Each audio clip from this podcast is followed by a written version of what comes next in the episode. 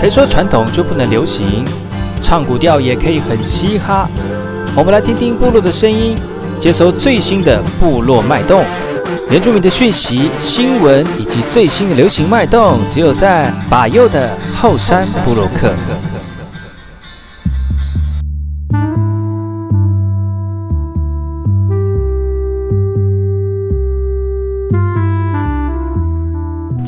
专访单元邀请的来宾是马佑的一个好朋友。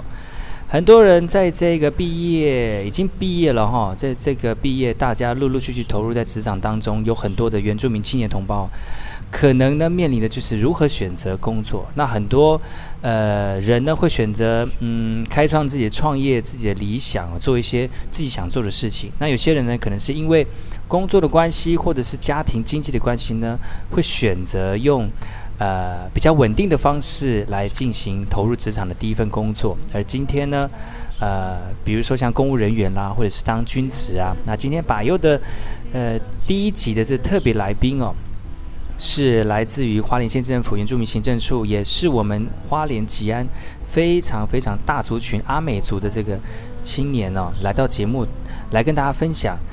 当公务人员的甘苦谈，也提供给在所有收听的听众朋友，特别是我们的族人同胞、青年同同胞呢，在听完之后呢，是不是对你呃，在这个就业的过程当中可以有一些帮助？今天我们邀请到的是来自于花莲吉安太仓七角川部落的潘祖新小姐。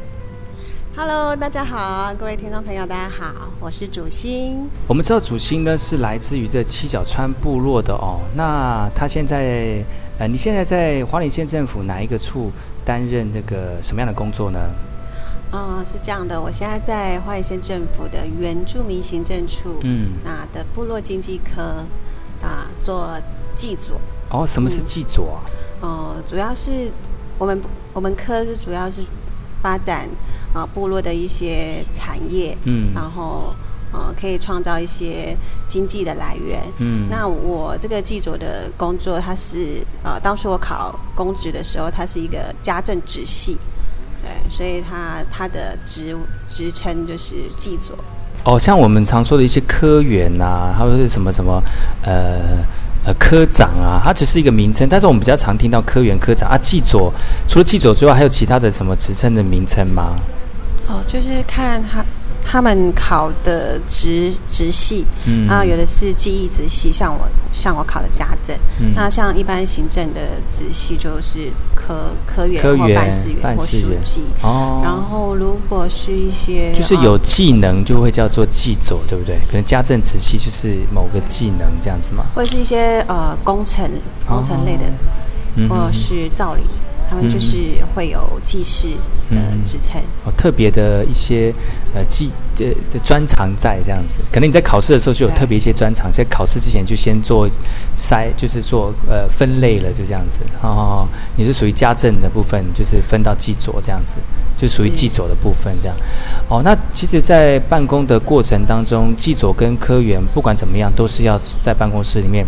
呃呃，做到这个办公的任务嘛，对不对？那其实，在里面都是呃，像一些文书的工作比较多，对不对？对啊，其实不分职职位或职等职别啊，其实，在我们呃原住民行政的单位里头，其实大部分每个人都各尽各各尽其手啦，做自己呃自己职分里头可以为原住民啊、呃、做的一些。呃，事务，嗯，所以有行政的，有辅导的，有译文的，有产业的，那也有工程的。嗯，当然啦，我们的老百姓那个付这那个什么所得税给你们捐捐税给你们，就是好好认真工作，不不是吗？那是一定要的喽。对，那是一定要的啊。可是重点就是说，你在什么位置就要认认份认份的做完你该做的事情。就不管你是在私人公司里面，或者是在公单位里面，只要认真做事情哦，就不会愧对其他人。对啊，其实很多现在很多人很向往，就是担任公职这份工作。其实对你而言哦，担任公职真的有那么好吗？嗯，有没有什么一些不为人知辛苦心酸的一面？其实还是蛮辛苦的。有时候如果哦、呃、自己的业务很忙的时候，那或是呃一些急迫性的在在在急的一些活动，就会哦、呃、很多事情需要接洽去处理，所以其实压力是一定有的。然后再加上你面对主管主管的一些要求，然后当然希望这个活动或这个。业务这个工作都可以做做到好，当然自己也会，嗯、所以自己也会给自己一些压力。嗯，那我觉得这个压力并不是说它呃不好，但是它其实我觉得是一体一体两面，嗯、就是有时候有压力反而会让自己更更愿意去挑战，嗯、或是自己愿意去学习。嗯、那其实哦、呃、有困难也有辛苦，那反过来反过来去想，其实对自己是还。在人生的成长过程当中，其实还是会有很多的帮助的。其实现在很多在这个阵风的部分啊，啊，特别是做有关于钱或者是经济部分的部分，呃，经济跟钱有关系的一些公单位、公单位的这个呃呃业务啊，其实最近也常常会浮出一些台面，变成是一种社会，就是一种。一种负面的新闻，比如说私底下私相授受啦，为了自己的方便，然后呃一些公务人员呐、呃没有没有恪尽恪尽己职，然后呃收受别人的一些呃不法的这个。呃，经呃，应该说是经什么受贿就对了啦。其实对很多从事那个公务公单位的人来，因为有些人是我不想收，但是有些人会给你压力，你一定要收，要不然他可能在呃工作的过程当中，呃，他就没办法很顺利标到某个案子。那你有碰到这样的问题吗？呃，在我自己的公务生涯，其实。没有碰到像这样子的情况，嗯、那但是呃，厂商其实他们当然都会很想要拿到这个啊、呃，拿到拿到案子嘛，嗯、就对他们来说就是呃有有利润可谈。嗯，那但是对于我们这些公务人员，我自己本身假设啊、呃，假如碰到这样的情况，其实我觉得还是还是会处理。对，就是以、嗯、就是自己的呃立场。然后当然会有很多的，就可能会有许多的什么诱惑，或者是有人会关切这种的。嗯，我我是没有啦，有、嗯、可能啦，我就 可能，会有，但是呃，目前在我身上是没有发生这样的情况。但是如果是遇到像这样子的情形，嗯、我觉得身为公务人员，一定要持守他自己的呃工作的呃。秉公的态度，嗯，对嗯，我觉得这也是一种一种挑战，对，因为碰有有可能，现在很多人都会碰到这种经不起诱惑，或者是面对这些问题的时候，他不知道怎么处理，反而一步错就步步错，就跟着错下去。那有有的时候会觉得，哎，尝到甜头了，或者是觉得说，哎，这个不错啊，我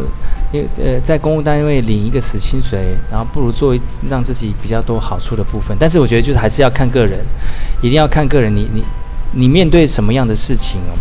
一呃，天底下没有白吃的午餐，对啊，你你做了什么做了什么事，就会相对会有一些回馈，但是你没有做一些事情，相对会有一些负面的影响，这样子。那对很多人来说，呃，认真的公务人员呢，其实比较少碰到类似像这样的问题啦。哎，那除了像刚才主心有讲过说，呃，面对自己的业务啦，要求希望能够做好一点，因为你做好一点，就会对民众或者对自己的业务会负责任啊。然后业务，当然如果你做业务好一点的话，你相对对这个自己的要求跟压力就会很大，不管是民众的或者是呃主管的，我相信这个也是工作上面会让大家嗯。需要觉得去挑战的部分，哎，需要去挑战的部分的话呢，呃，我觉得不管做什么样的工作，都会有类似像这样的这种状况出现，所以也不是说一定是公务人员会碰到这样的问题。是啊，其实我觉得不管在什么样的职场啊，嗯、那就是除了自己的专业的职职能，那其实我觉得也是一种对自己的个性、还有情绪、还有处理事情的那种。机制，嗯，还有态度。跟方式的一种学习。对，那哦、嗯，有时候你可能需要面对很多的民众，那民众当然会有对你的工作，会对他们他们的需求有一些可能你你觉觉得会觉得不合理的要求，嗯，啊，或者是他们的态 的态度可能不是这么的友善，嗯，那我觉得呃。作为一个工作人员，呃，公务人员也好，或者是一个在一般公司的职场人员也好，其实，呃，情绪的 EQ 还是需要一些的，呃，磨练。可是很多公务员呢，就很爱摆臭脸呢，那怎么办？呃，讲电话其实还好，听不太出来啊。你应该会常常碰到，因为在职场当中会有一些比较资深的。资深的同事好像也会常常会发生类似像这样的问题，也是会有，就是呃，可能有的有的是他的声音本来就比较比较粗一点，所以听起来会觉得、嗯、哦，好像。挺不耐烦，他不耐烦，不客气什么的。其实不是这样子的，各位听众朋友，请你不要误会公务人员哦，他们不是不耐烦，他们只是因为工作压力很大，太多案子，然后很长官压下来，然后没办法找不到情绪的出口，可能就是稍微急，哦，就请民、就是、民众见谅一下、哦。对，就讲话的时候 tempo 稍微重了一点，是这样吗？其实很多人会对公务人员的观感都。可能会有这样的这个刻板印象，其实大家都在工作上面都有他的压力，但是付出不会比一般的人来的少。所以呢，我觉得大家互相互相应该彼此体谅一下哈。当然，我们在当然很多我们站在民众的这个立场想，就会觉得我们有很多权益需要去帮忙维护的时候，我们也希望公单位的这个呃朋友们呢，能够互相帮助，或者是能够在他们的在你们的专业当中来协助一下。那当然，你们也有那个困难的地方。你说我们是一个个案，突然这件事情，你说我一个一个个案，但是整个乡有很多，是不是十呃一百个或二十两百个个案，每天。都打电话给你，当然也会烦呐、也会不舒服哈、所以我觉得也是要互相体谅跟互相尊重的哈。嗯，